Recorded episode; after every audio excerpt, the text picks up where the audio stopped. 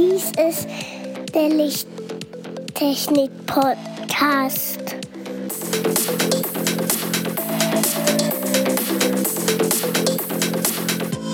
Das beste Licht für deinen Bedarf.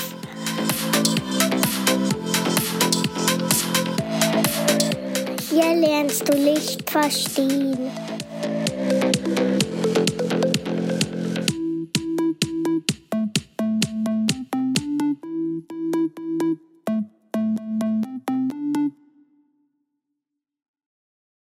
Willkommen zum Lichttechnik-Podcast Folge 45.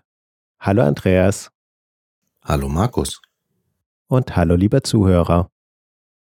Wer unseren Podcast das letzte Mal gehört hat, weiß, mit welchem Thema wir heute weitermachen. Nämlich den Vergleich vom Hubble und dem James Webb Weltraumteleskop. Und den letzten Punkt, den wir angesprochen haben, war das Startdatum. Vom Hubble war es ja 1990 und das James Webb soll ja noch diesen Monat oder nächsten Monat, im 18. Dezember 2021 starten. Aber wie sind eigentlich diese zwei Teleskope aufgebaut, Markus? Nun, da fangen wir am besten mit dem Hubble-Mikroskop an. Der Aufbau des Spiegelteleskops ist von Cassegrain oder Cassegrain, wie auch immer man den guten Herrn ausspricht. Das heißt, wir haben einen großen Spiegel, der das Licht sammelt, auf einen kleineren fokussiert und dieser wiederum bringt es in den Strahlengang Richtung Okular, was wiederum durch den ersten Spiegel hindurch ist statt dem Okular sind auch die ganzen verschiedenen Messgeräte direkt hinter einem halbdurchlässigen Spiegel angebracht und die Messungen können alle gleichzeitig durchgeführt werden. Und das ist aus dem Grund möglich, weil wir einen relativ kleinen und relativ enges Strahlbündel haben. Das heißt, wir haben zwar keinen komplett parallelen Strahlengang, aber einen möglichst annähernd parallelen Strahlengang. Das Hubble-Teleskop war ursprünglich in der gleichen Form, wie es auch im Weltraum ist. Das heißt, das Teleskop selbst ist unverändert. Das sieht beim James Webb-Teleskop schon anders aus. Hier ist der Hauptspiegel segmentiert besteht aus 18 einzelnen Spiegeln und hier können Teile des Spiegels eingeklappt werden, beziehungsweise hier sind Teile des Spiegels eingeklappt. In Summe besteht das James Webb Teleskop aus 40 entfaltbaren Strukturen. Diese wiederum haben 178 Auslöseeinrichtungen. Also es gibt 178 Stellmotörchen oder Motoren, die das Teleskop auseinanderfalten. Da ist ja jeder Zeltaufbau einfacher. Korrekt.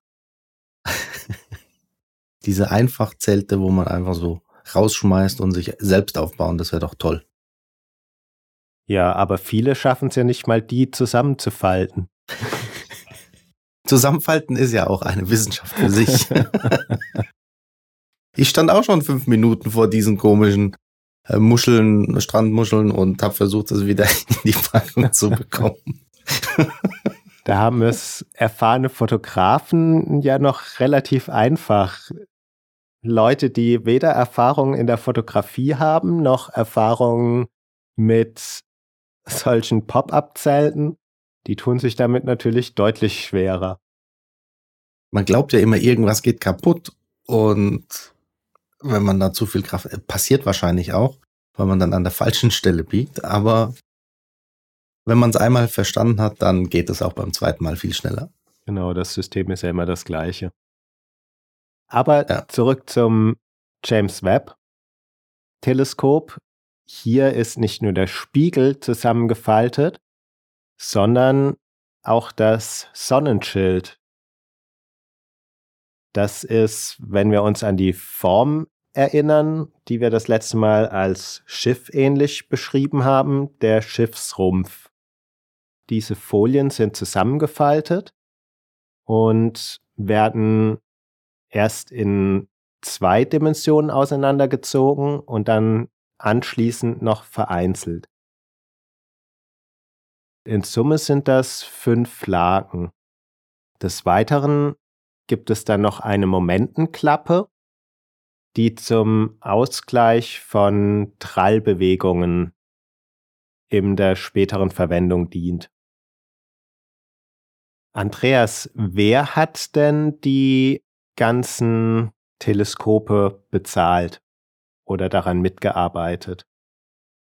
Also die Kooperationen vom Hubble-Teleskop, da war die NASA und die ESA beteiligt. Beim James Webb-Teleskop war die CSA, die ESA und die NASA. Und die Staaten, die da beteiligt waren, waren Kanada, Europa und die USA. Und die USA hat in diesem Fall circa 80 Prozent der Gesamtleistung kostentechnisch aufgebracht. Die USA kümmert sich vorwiegend um den Rumpf und den eigentlichen Satelliten. Die ESA kümmert sich um Teile des Beobachtungssystems. Die Entfernung vom Hubble-Teleskop von der Erdoberfläche ist, also das Hubble-Teleskop ist jetzt 590 Kilometer entfernt von der Erdoberfläche und umrundet die Erde in circa 96 Minuten.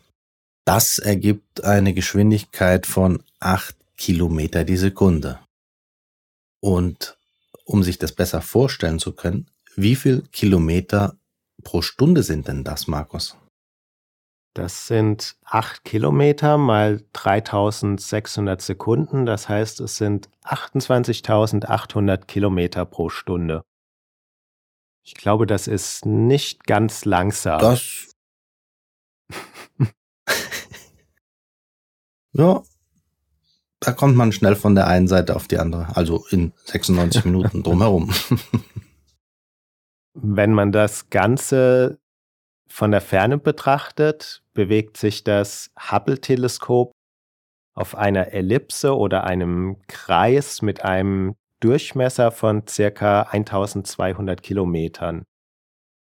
Wenn man jetzt zum James Webb Teleskop geht, das wird in einer Entfernung zur Erde von circa 1,5 Millionen Kilometer auf einer ellipsenartigen Umlaufbahn sein. Das ist der sogenannte Lagrange-Punkt. L2. Hier ist die Länge der Ellipse in einer Größenordnung größer 200.000 Kilometer. 200.000 Kilometer.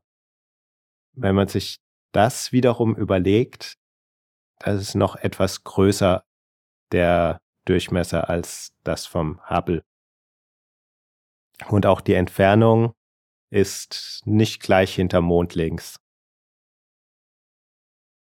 Im Vergleich, der Mond ist 384.000 Kilometer von der Erde entfernt. Müsste so sein, ja. Genau. Nur mal zu ergänzen. So, dann kommen wir zur Kühlung der Messgeräte. Und zwar Infrarotmessgeräte arbeiten besser, je kälter sie runtergekühlt werden, umso weniger Bildrauschen haben wir. Da hätten wir beim Hubble eine Temperatur, Einsatztemperatur zwischen minus 20 und plus 50 Grad. Für die Geräte, die es halt benötigen, und die minus 20 Grad für die ja, Infrarotanteile bis weit runter, aber da ist einiges im aktuellen Status halt ausgefallen und deswegen werden die Geräte, die weiter runtergekühlt werden müssen, nicht mehr eingesetzt. Und im jetzigen Zustand sind die Betriebstemperaturen bei minus 20 bis plus 50 Grad. Ach, das sind die derzeitigen, okay. Und was waren die ursprünglichen genau. Temperaturen, als die Kühlung noch funktioniert hat? Das waren irgendwie bei minus 70 Grad, muss das irgendwo gewesen sein mit der Stickstoffkühlung. Okay. Beim James Webb Teleskop haben wir beim letzten Mal schon gesagt, haben wir eine Sensortemperatur von 45 Kelvin von den meisten, beziehungsweise von dem gesamten System. Und das kälteste Element hat 7 Kelvin. Die 7 Kelvin werden wie erreicht, Andreas? Kompressorkühlung mit Helium. Korrekt. Ein überdimensionierter Kühlschrank. Ein ganz großer.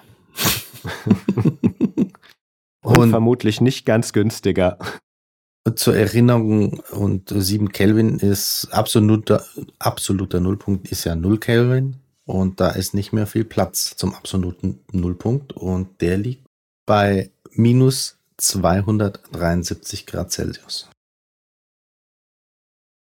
Als abschließenden Punkt gehen wir nochmal auf die Spiegel der beiden Teleskope ein.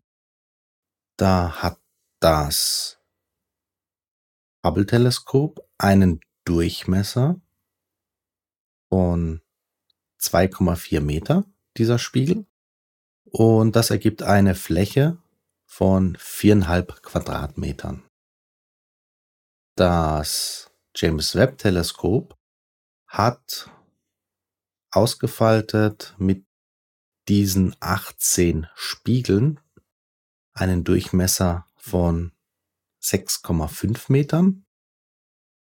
Jedes einzelne Element, diese Sechsecke haben 1,32 Meter und jedes dieser einzelnen Elemente wiegt auch 20,8 Kilogramm auf der Erde. Im Weltraum wohl dann weniger oder gar nichts mehr. Und diese Spiegel sind aus Beryllium hergestellt. Die Berylliumspiegel sind für die Reflexion goldbeschichtet und haben eine Oberflächengenauigkeit von 20 Mikrometern. Zusammenfassend können wir nochmal das Hubble und das Webb-Teleskop vergleichen. Das Webb-Teleskop hat ungefähr eine hundertfache Leistungsfähigkeit von dem Hubble und soll von der Aufgabe die Ursprünge des Universums erforschen, bis zum Urknall. Da sind die Infrarotsensoren hauptsächlich notwendig, was beim Hubble-Teleskop nicht mehr funktioniert. Warum Infrarot? Wegen der Wärmestrahlung. Wegen der Wärmestrahlung und weil das langwellige Licht am wenigsten gebrochen wird. Das heißt, bei einem, durch einen Nebel kommt infrarotes Licht zum Beispiel deutlich besser durch als UV-Licht. UV-Licht wird komplett reflektiert oder umge oder gebrochen und Infrarotlicht ist noch möglich, dass es da den Nebel durchdringt. Genauso ist es im Weltraum mit Verunreinigungen. Das kurzwellige Licht wird deutlich stärker gebrochen an irgendwelchen Atmosphären als das langwellige Licht. Das James Webb Teleskop soll auch nicht das Hubble ersetzen, sondern gilt als Nachfolger, da das Hubble jetzt noch einige Jahre im Einsatz sein wird. Im Gegensatz zum Hubble-Teleskop braucht das James Webb-Teleskop allerdings Treibstoff, um auf Kurs zu bleiben. Daher ist die Einsatzdauer deutlich geringer als beim Hubble-Teleskop. Die ausgelegte Nutzungsdauer ist fünf Jahre und hoffen tut die Wissenschaft auf zehn Jahre Nutzungsdauer. Das Webb-Teleskop hat im Gegensatz zum Hubble ein viel größeres Sichtfeld als diese Nahinfrarot-CMOS-Kamera und hat auch eine wesentlich bessere räumliche Auflösung als das Spitzer Weltraumteleskop im Infrarotbereich. Was wir auch noch vergleichen können, die Missionsziele vom Hubble-Teleskop waren das Erkunden von Planeten im Sonnensystem und darüber hinaus, Sternbeobachtung, Nebel aller Art, schwarze Löcher und deren Umgebung, Galaxien in fast beliebiger Distanz und Alter, dunkle Materie und dunkle Energie und das Alter des Universums und das James Webb Teleskop. Hattest du vorher schon genannt, Andreas? Da sollen ja die Ursprünge des Universums erkundet werden. Wie ist das Universum entstanden im Laufe der Zeit und wie dehnt sich es aus? Das James Webb Teleskop startet sehr zusammengefaltet und nach 3,2 Minuten nach dem Start beginnt bereits die Entfaltung. Das heißt, drei Minuten, knapp über drei Minuten, nachdem es auf der Erde gestartet ist, fängt es an, sich zu entfalten. Zuerst natürlich das Lösen der Trägerrakete. Nach 33 Minuten entfaltet sich das Solararray bereits, um Energie zu erzeugen. Nach 120 Minuten entfaltet sich eine Kommunikationsantenne, die zur Kommunikation zum weiteren Entfalten dient. Anschließend, nach 2,7 Tagen, entfaltet sich das Sonnenschild. Nach 5,5 Tagen ist das Sonnenschild vollständig entfaltet und danach beginnt die Antenne sich zu entfalten. Der primäre Spiegel entfaltet sich nach 9,1 Tagen. Und nach 14 Tagen entfaltet sich der sekundäre Spiegel. Gesamte Entfaltung circa drei Monate, Beginn schon kurz nach Start. Jo. Es kann auch ein paar Minuten dauern und schon ist die Mission gescheitert. Jo. und dann gibt es nur noch sehr wenige Leute, die das nächste Teleskop bauen wollen, können. Auch da gibt es noch andere. Können.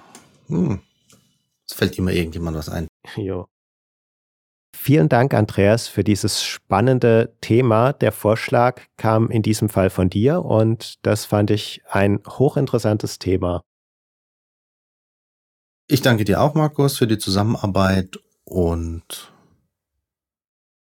wenn es auch dir gefallen hat, lieber Zuhörer, dann hinterlasse uns doch eine Nachricht unter lichttechnik-podcast.gmx.de.